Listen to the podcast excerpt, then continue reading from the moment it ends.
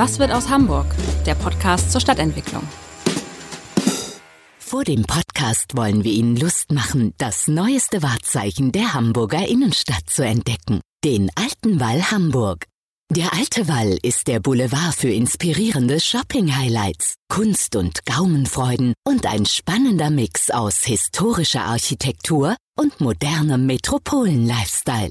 Alles unter dem Motto Fine Arts, Fine Shopping, Fine Dining. Der alte Wall Hamburg wünscht viel Vergnügen beim Podcast hören. Hallo, moin, moin und herzlich willkommen zu einer neuen Ausgabe unseres Stadtentwicklungspodcastes. Mein Name ist Matthias Iken und ich freue mich ganz besonders heute von Podcaster zu Podcasterin ein Gespräch führen zu können, denn bei mir ist Karen Pein, Geschäftsführerin der IBA Hamburg und in dieser Rolle verantwortlich für den Bau von 17.700 Wohneinheiten in zehn Projekten verstreut über Hamburg, darunter das ganz große Projekt Oberbillwerder und darüber wollen wir heute sprechen. Herzlich willkommen, Frau Pein.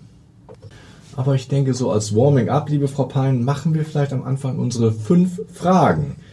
Was ist denn Ihre Lieblingsstadt? Ja, das ist Hamburg, selbstverständlich. Sagen alle.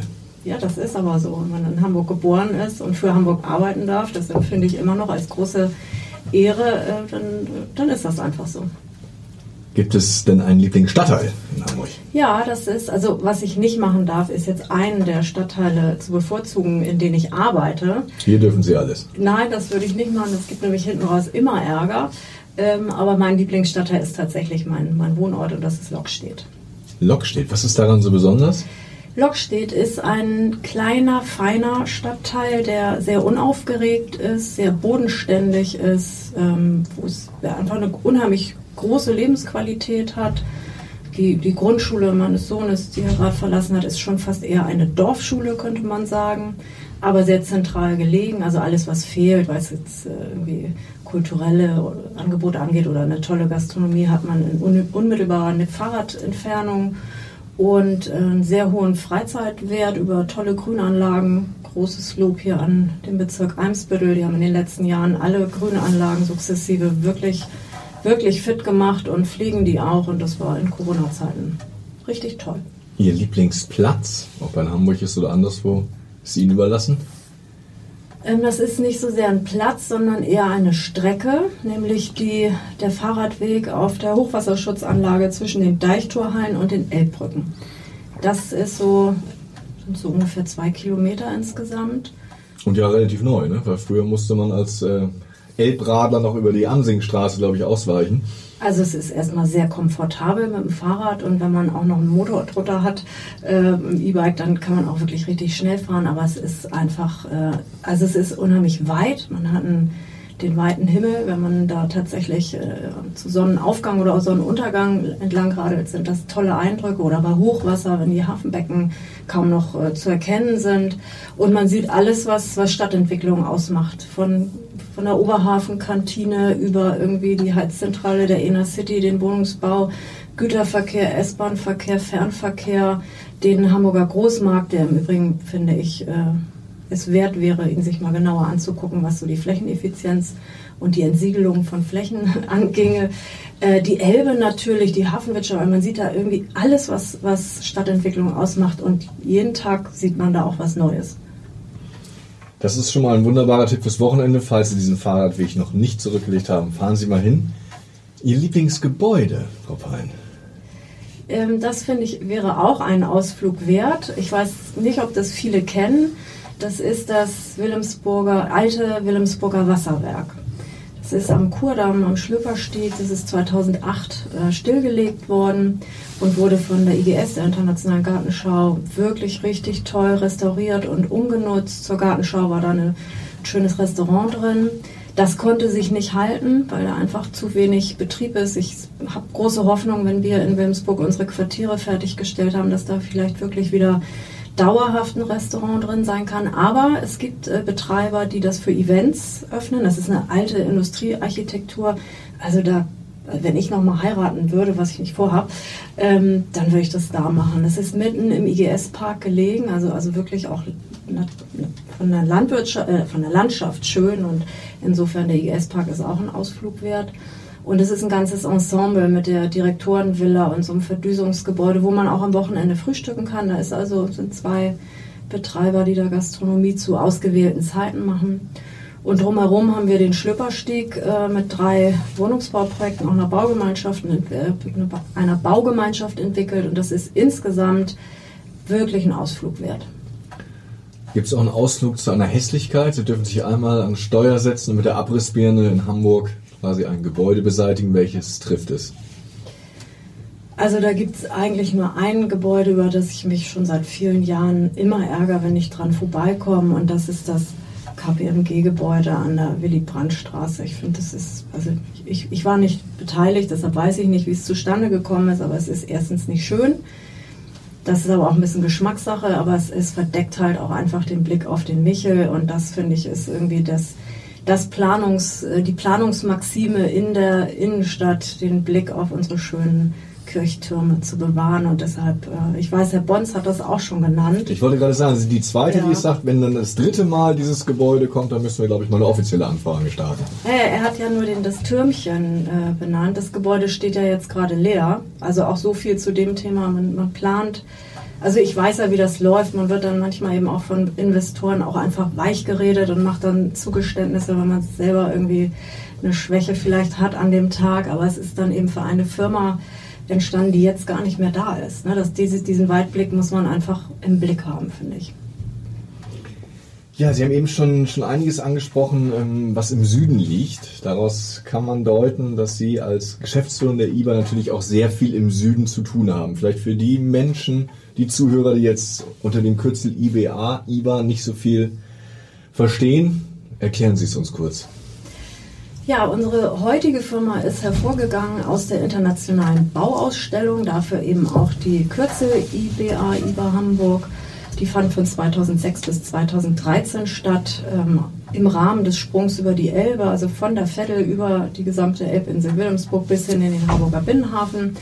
Äh, da war ich damals Projektkoordinatorin. Ich bin ja schon seit 2006 bei der IBA. Ich habe jetzt 15-Jähriges in diesem äh, Monat. Das ist äh, irgendwie ganz, ganz gruselig, wenn man das mal sich so vor Augen führt.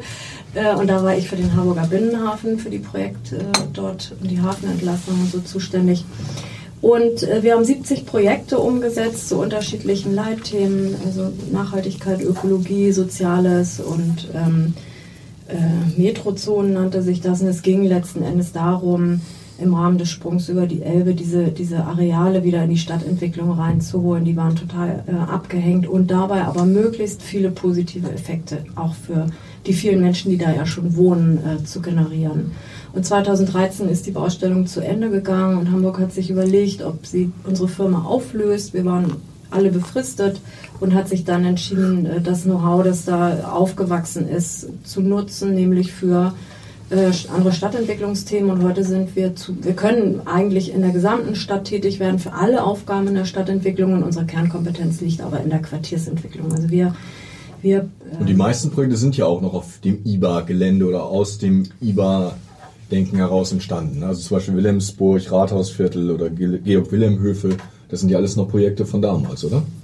Ja, das sind die, ist im Prinzip die Folge oder das Erbe, könnte man sagen, der IBA, nämlich nach äh, Verlegung der Wilhelmsburger Reichsstraße, die ja eigentlich auch schon viel eher sein sollte. Da entstehen eben diese großen Entwicklungsareale für fast 5000 Wohneinheiten. Und Wilhelmsburg ist ein Schwerpunktgebiet von dreien, wo wir neue Quartiere entwickeln und eben nicht nur Wohnen, das wollte ich nochmal sagen, sondern wir sind dafür für alle Funktionen. Stadtentwicklung ist ja immer für alle Funktionen äh, verantwortlich. Das die sich entfalten können. Und da ist das Wohnen in Hamburg zurzeit natürlich, hat einen großen Raum ein, aber wir als Stadtplaner müssen alles im Blick behalten. Und dann haben wir noch die beiden Schwerpunktgebiete Neugraben-Fischbeck mit drei großen Quartieren. Das sind auch äh, insgesamt 5000 Wohneinheiten. Und eben die neue Stadtteilentwicklung in Oberbillwerder. Das ist eben ein Gebiet, das genauso groß ist wie sechs Gebiete in Wilmsburg oder drei Gebiete in Neugraben-Fischbeck und schon wirklich die größte Entwicklung, die wir so bislang angestoßen haben. Und mhm, darauf kommen wir gleich.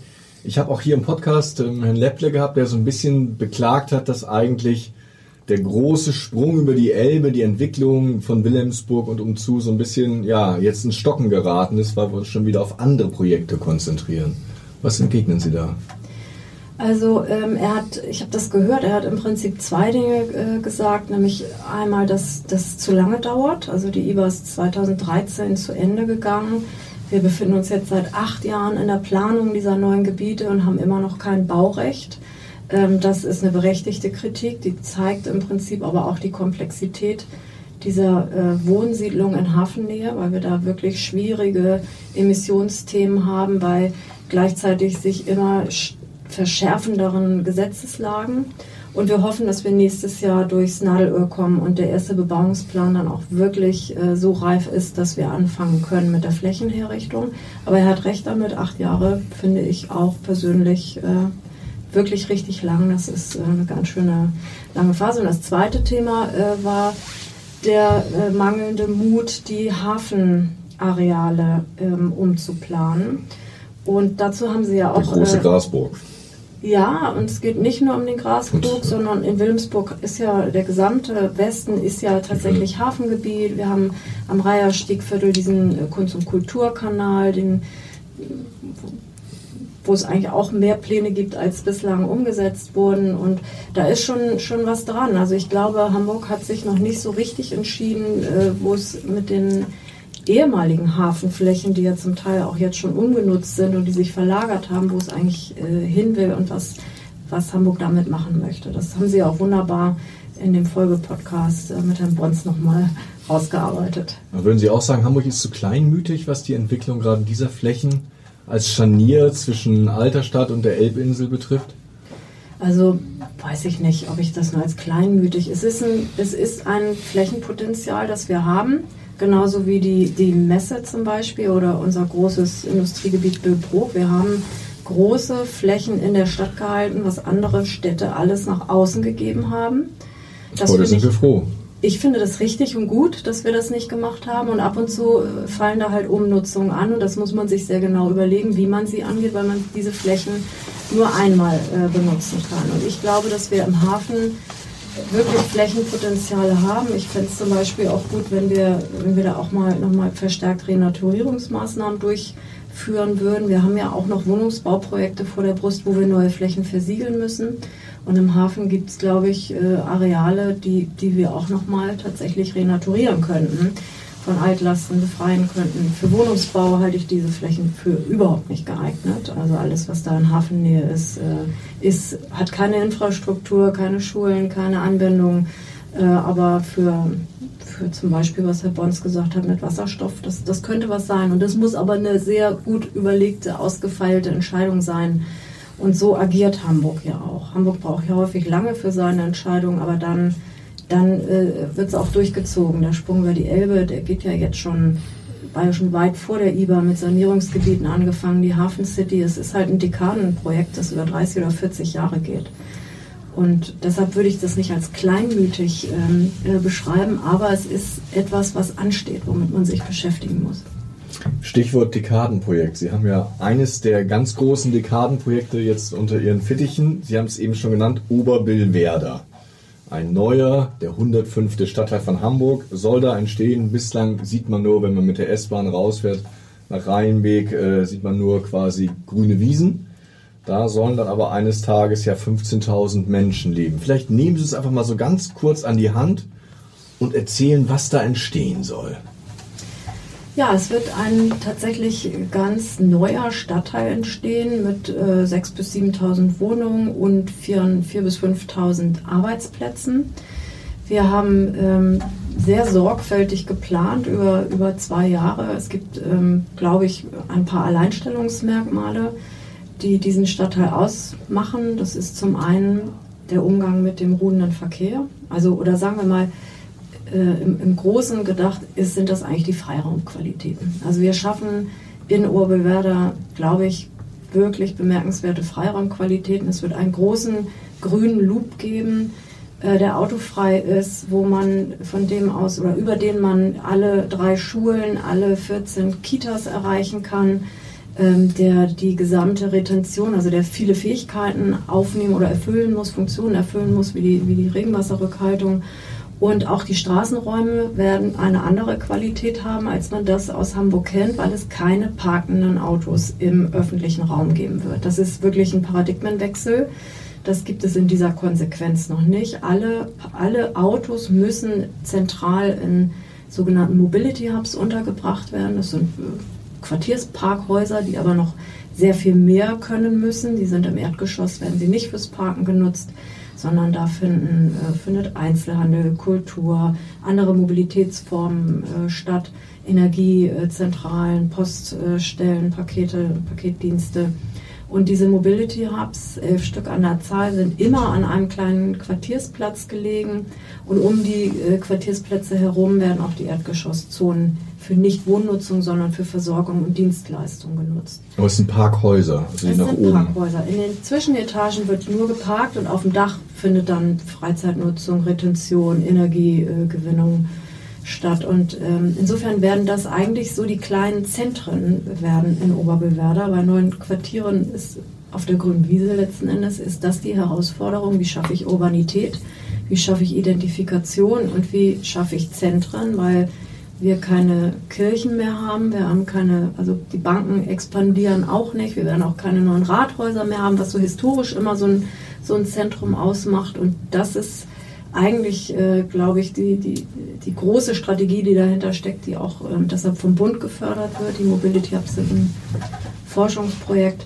Und für den öffentlichen Raum, um darauf zurückzukommen, hat das einfach große Qualitäten. Wir haben nicht immer diese zwölfeinhalb äh, Quadratmeter, die äh, vom, vom Blech belegt werden, die Sichtachsen stören, die nicht genutzt werden können, die irgendwie fünf Tage am Stück belegt werden, ohne dass das Auto bewegt wird. Und äh, Oberbewerder ist aber nicht autofrei. Es gibt ganz normale Straßen. Mit wie vielen Autos rechnen Sie denn? Also wenn ich jetzt so Pi mal Daumen rechne, in Hamburg haben wir irgendwie 1,9 Millionen Einwohner und irgendwie gut 800.000 Autos.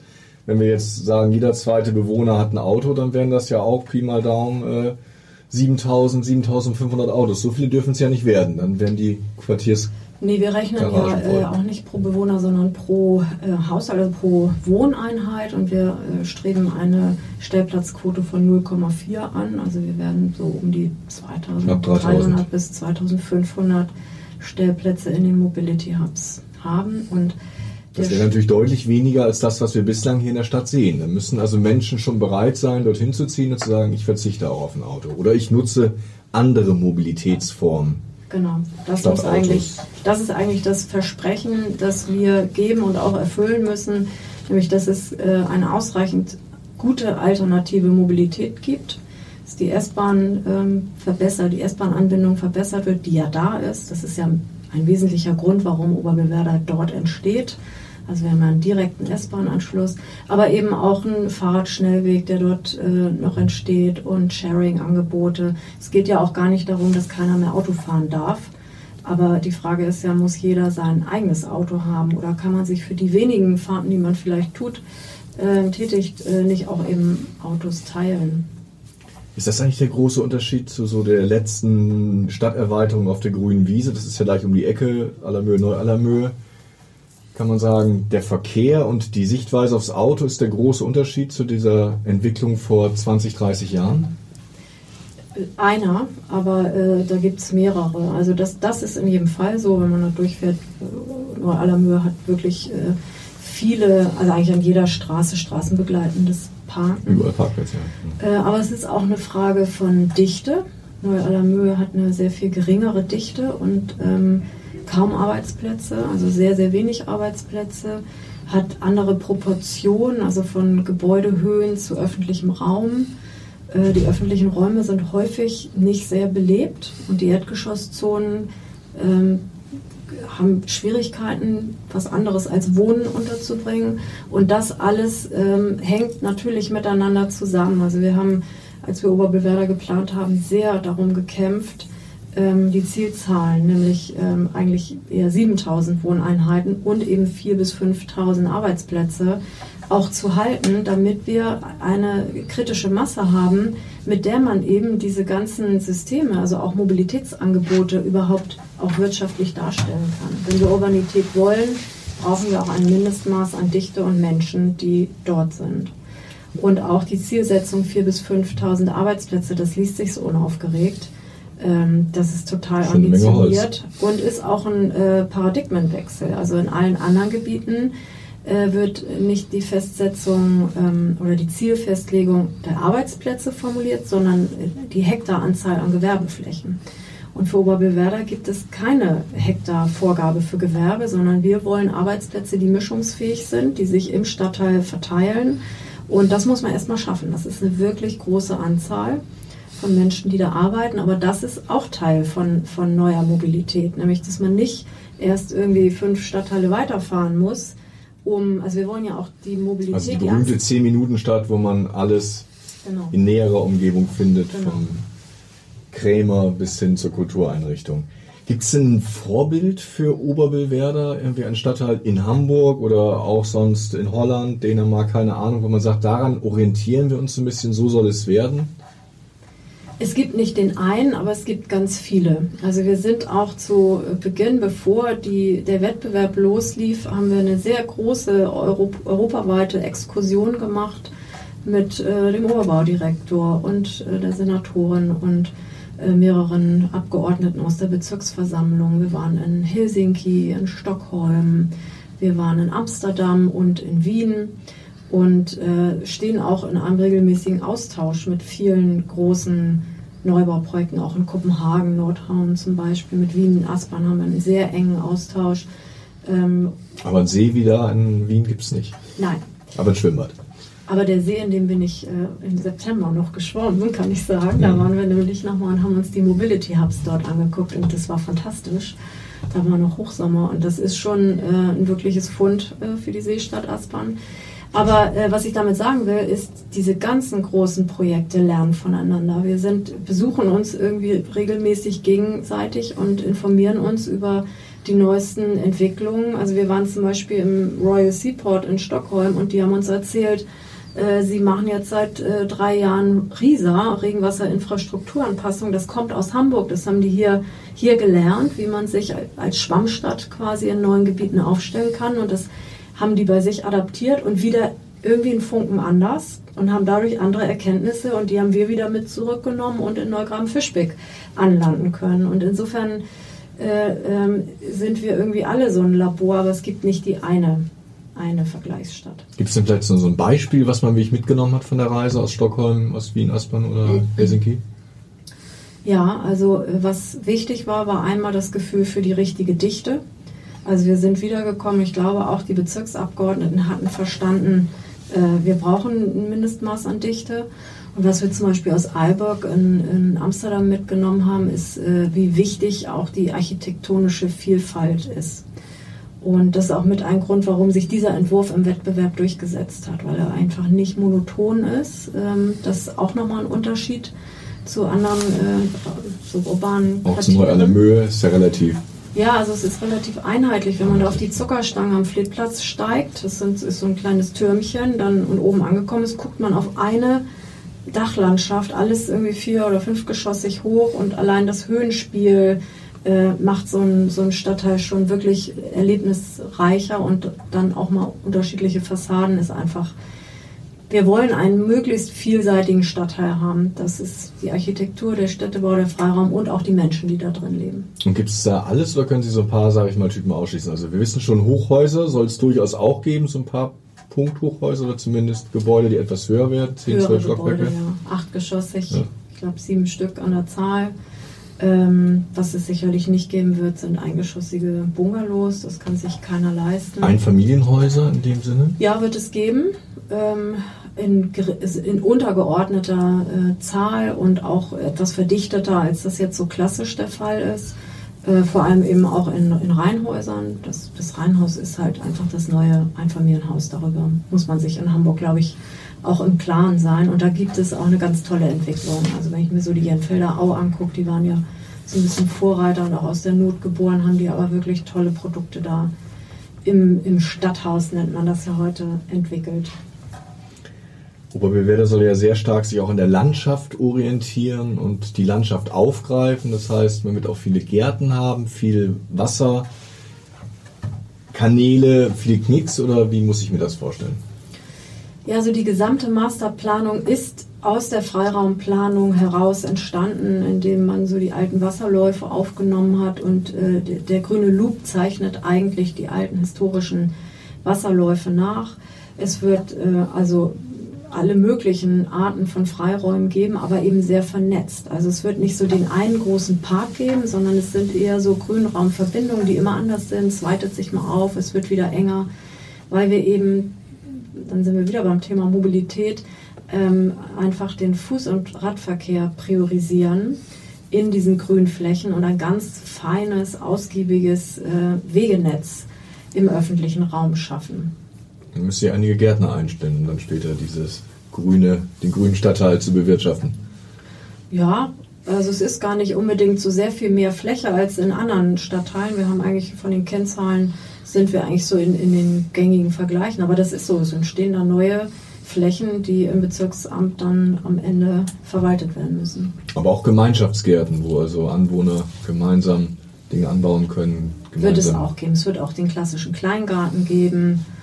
Also das, das haben wir aber noch gar nicht auskonfiguriert, weil das möchten wir dann auch mit den zukünftigen Bewohnerinnen machen. Also das ist tatsächlich etwas, wo man, glaube ich, auf den Nutzer das auch zugeschrieben. Also wir halten jetzt die Flächen sozusagen, aber die, wie wir das dann ausgestalten, das machen wir dann gemeinsam. Trotzdem gibt es ja Sorgen, gerade vor Ort fürchtet man, dass der Verkehr, der natürlich automatisch, auch wenn es am Ende nur 2800 oder 3000 Pkw gibt, dass das zu viel wird für die Straßen, dass aber auch die die Biotope drumherum darunter leiden. Was sagen die diesen Kritikern? Sind die Sorgen alle unbegründet? Nein, natürlich nicht. Also Sorgen sollte man immer ernst nehmen und es ist auch so, dass bei jeder Entwicklung gibt es auch äh, Betroffene. Das, das ist so. Die direkten Nachbarn finden das in der Regel nicht, nicht immer alles ganz so toll, sondern hätten gerne den Zustand, den es vorher gab. Und wenn wir einen neuen Stadtteil in dieser Dimension planen, dann gibt es natürlich mehr Menschen, die dorthin kommen wollen oder auch wegkommen wollen und entsprechend muss das Verkehrsnetz einfach ausgebaut werden. Und äh, da gibt es Sorgen, die Neu-Allermöhe haben sich auch sehr frühzeitig äh, gemeldet, weil sie irgendwie Schleichverkehre äh, befürchtet haben. Und insofern haben wir auch ganz früh schon im Wettbewerb bestimmte Verbindungen auch ausgeschlossen, die, also wo eigentlich Verkehrsanbindungen auch unterbunden werden müssen, um die Nachbar Siedlungen nicht zu überfordern. Und dann gibt es natürlich das äh, Thema der äh, Boberger Dünen. Die sind heute schon stark belastet. Und da gibt es halt die Sorge, dass, äh, dass die Bewohner von Oberbillwerder auch am Wochenende in die Boberger Dünen wollen. Das kann man auch nicht verhindern. Ähm, was wir planen, ist eigentlich eben so gute Freiräume, dass man eigentlich die Erholung auch vor der Haustür hat. Und dann gibt es natürlich Konzepte jetzt auch über die Umweltbehörde äh, und die Ranger und den Naturcent, ähm, die die Buberger Dünen stärken wollen. Aber das soll ja auch ein bisschen abgetrennt sein, ne? die Buberger Dünen von ja, Oberbillwerder. ja, wir haben jetzt keine ähm, direkte Wegeverbindung und, äh, und, und Beschilderung, da gibt es den Buberger Dünen. Aber auch kein NATO-Draht. Nein, haben wir auch nicht. Es gibt ja noch, äh, noch eine Idee, die äh, gleich dafür sorgen soll, diesen Stadtteil zu durchmischen. Das ist mehr als eine Idee. Da soll ja auch eine Hochschule hin. Genau. Glauben Sie denn, dass die Studenten irgendwie Hurra schreien und nach Oberbillwerder ziehen? Ja, das glaube ich. Die sind nämlich jetzt schon äh, in Arbeitsgruppen organisiert und machen Workshops, äh, wie das neue Projekt aussehen könnte. Also da sind ja unglaubliche Chancen äh, drin und sie haben dann eine hervorragende S-Bahn-Anbindung. Es ist natürlich auch ein Zukunftsprojekt, das dauert noch ein paar Jahre. Der ein oder andere Student wird bis dahin fertig sein, das muss man ehrlicherweise auch sagen. Aber es geht ja um die Hochschule für angewandte Wissenschaften mit dem Gesundheitscampus und das ähm, passt natürlich ganz hervorragend, weil wir haben ja ein Leitbild, nämlich ähm, die Active City und äh, das Leitbild Gesundheit, Ernährung, Sport. Und da passt diese Nutzung natürlich wunderbar rein. Und äh, wir haben auch die baulichen Strukturen im Bahnquartier, die das gut aufnehmen können. Ähm, also wir sind äh, ganz, ganz freudig und haben, äh, haben auch den Eindruck, dass die HAW sich auch schon richtig freut auf diesen Standort. Und die sind auch involviert in die Masterplanung und äh, die, die Grundstücksidentifizierung und in die Planung. Da soll es auch kein kein monolithischer Campus jetzt entstehen, sondern das wird ein, es wird sich richtig einfügen und öffnen in den Stadtteil. Die Mensa soll nutzbar sein. Also da wird es ganz vielfältige Synergien geben. Und das ist etwas, was die HW auch selber wünscht und forciert. Mhm. Sie haben mehrfach Active City, ich sage lieber Sportstadt, angesprochen. Nun kann ich überall in meinen Stadtteilen hier in Hamburg joggen gehen oder Fahrrad fahren. Was ist da das Besondere, dass ich sage, hey, das ist jetzt nur wirklich ein Meilenstein? Also ich glaube, das wird tatsächlich erst noch kommen. Erstens ähm, ist es ein Thema für, die, für den allerersten Planungsweg, nämlich in der Freiraumplanung äh, geht es darum, eigentlich die öffentlichen Wege und das Wegenetz schon so zu gestalten, dass, dass es äh, bewegungsanimierend ist. Das kostet ja auch nicht mehr, sondern es ist die Frage, mache ich immer nur schnurgerade Wege oder versuche ich jemanden zu animieren, noch um die nächste Ecke zu gucken, äh, was da so los ist. Äh, und dann wollen wir dieses Thema eigentlich durch alle Facetten spielen, durch Wohnungsbauprojekte. Wir überlegen gemeinsam mit dem Schulstandort, ob das eine äh, Schule mit dem Schwerpunktthema Sport wird. Und wenn, dann ist auch die Frage, welche Sportarten zum Beispiel. Mein persönlicher Ansporn ist es, äh, da auch mal ein Projekt zu haben, Wohnen mit Pferd zum Beispiel, direkt an der Kulturlandschaft, wo eben auch Pferdewiesen sind. Und ich glaube, sowas gibt es in Hamburg noch nicht, wo ich meine Wohnung habe und direkt nebenan den Stall zum Beispiel. Das wäre doch eine tolle Baugemeinschaft. Also wir würden sie mit offenen Armen empfangen äh, für sowas. Und das kann man eigentlich durch, durch ganz, wir werden ein Schwimmbad dort kriegen, das eben, wo, wir wirklich gekämpft haben, dass es nicht nur ein äh, Vereinsschwimmbad wird, sondern eben auch für, für die Bevölkerung dann offen ist. Also da, da gibt es ganz viele Fantasien, wenn man dieses Thema von Anfang an mitdenkt. Und wie es dann genau aussieht, das wird sich, glaube ich, von Projekt zu Projekt konfigurieren. Und anders als eine Hafen City ist auch diesmal ein Sportplatz, ein richtiges Sportfeld eingeplant. Ja, wir haben ja viele äh, Sportflächen, aber wir, wir haben ja auch, also das muss man ja auch sagen, die Hafen City war ja mal als überwiegend Bürostandort geplant und hat sich dann doch sehr stark, was die Anforderungen angeht, verändert und die Flächen werden am Anfang verteilt. Also das ist einfach so. Man muss am Anfang die Nutzung, die Flächenansprüche haben, kennen und da auch an den Boden bringen. Hinterher wird es immer viel, viel schwerer. Gut, also nämlich mit Bolzplätze wird es genug geben. Vielleicht nochmal, weil Sie gerade ja auch das Hafen City Beispiel ansprachen. Das ist jetzt ja schon einige Jahre in der Planung, das Gebiet Oberbillwerder. Und wir haben ja jetzt doch in den letzten Monaten gesehen, dass die Debatte um das Thema Klimaschutz deutlich an Fahrt aufnimmt.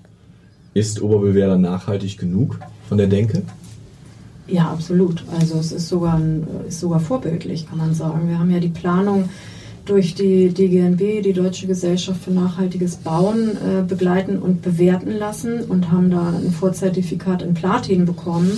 Und das ist, äh, das, ist, das ist nicht einfach, das zu bekommen, denn da muss man an die 100 Kriterien mitdenken, von Anfang an in der Planung und erfüllen. Also Nachhaltigkeit bedeutet ja im Prinzip immer eine Ausgewogenheit zwischen Wirtschaftlichkeit, Ökologie und Sozialen. Das ist nicht nur Ökologie, sondern man muss dieses Dreieck immer in Balance halten. Und äh, dafür muss man permanente Abwägungsprozesse äh, führen und, und alles drei im Blick behalten. Und das haben wir hier in der Planung geschafft. Die Frage ist, wie gut werden wir in der Umsetzung sein? Und da gibt es noch große Stellschrauben für uns, die auch die CO2-Bilanz betreffen. Wo kommt der Sand her? Wie, wie organisieren wir die Baustellen? Wir werden, was die Wärmeenergieversorgung äh, angeht, glaube ich, auch äh, es schaffen, eine hundertprozentig äh, erneuerbare Energie äh, zu generieren. Also wir haben auf der Planungsseite alles getan, was möglich ist. Auch neue Häuser dann aus neuen äh, Grundstoffen, sich viele Holzhäuser das kann ich heute noch gar nicht sagen, aus welchem Material. Da sind wir noch nicht. Also das wird ja frühestens 2025, 2026. Aber auch das ist ein Thema, ob das jetzt alles neue Stoffe sind oder ob wir eher eben darauf achten, wo kommt es her, ähm, das Material, wie viel verbauen wir überhaupt. Kann man auch einfach den Einsatz von, von Masse reduzieren und wie ist die Wiederverwertbarkeit. Also wir wissen ja, dass eigentlich die die Emissionen der Nutzungszeit der Immobilien gar nicht so wichtig sind, sondern die Frage ist äh, die Entstehung. Da haben wir die höchsten Emissionen und äh, im, in der Nachnutzungszeit, also im Rückbau oder, oder der Nachnutzung. Und, und wir müssen uns jetzt um die Entstehung kümmern.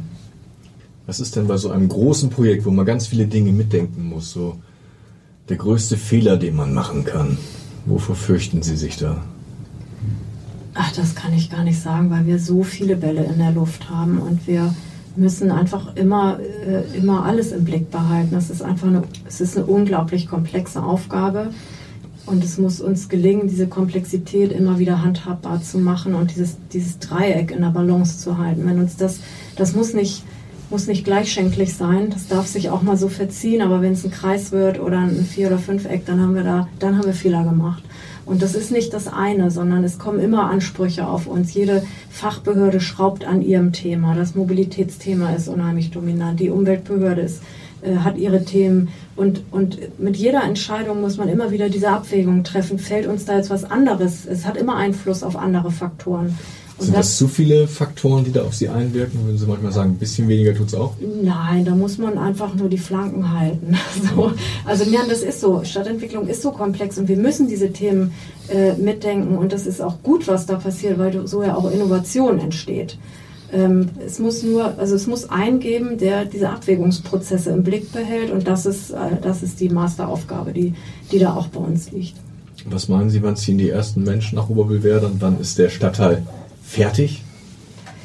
Also die ersten Menschen werden hoffentlich so 2026, 2027 nach Oberbillwerder ziehen. Und wann er fertig ist, das kann ich Ihnen heute noch gar nicht sagen. Also das ist auch ein Unterschied zu den früheren Großwohnsiedlungen, dass wir glauben, dass man solchen Stadtteilen Zeit zum Wachsen geben muss. Die müssen eine Identität entwickeln und die kann man nicht in fünf Jahren oder zehn Jahren aus dem Boden stampfen. Also so ein Stadtteil darf auch 20 Jahre dauern, finde ich. Und wollen Sie selber mitziehen? Ich meine, Wohnen mit Pferd klingt ja ganz interessant. Ich also ich reite nicht. und ich habe ja vorhin schon über Lockstedt erzählt. Ich äh, bin dadurch zu Zufall gelandet, aber ich hoffe, dass ich da alt werden kann. Ja, vielen Dank. Wir werden sicher noch mal häufiger über Obelwerder reden, weil das ja ein wirklich ambitioniertes Projekt ist. Bis hierhin, Frau Pein, vielen, vielen Dank. Ja, herzlichen und Dank. Vielleicht kommen Sie ja mal in meinen Podcast. Sehr gerne, sehr gerne. Aber erstmal kann ich nur darauf verweisen, dass es auch bald schon wieder hier heißt, was wird aus Hamburg und schalten Sie bitte ein. Tschüss. Weitere Podcasts vom Hamburger Abendblatt finden Sie auf abendblatt.de slash podcast.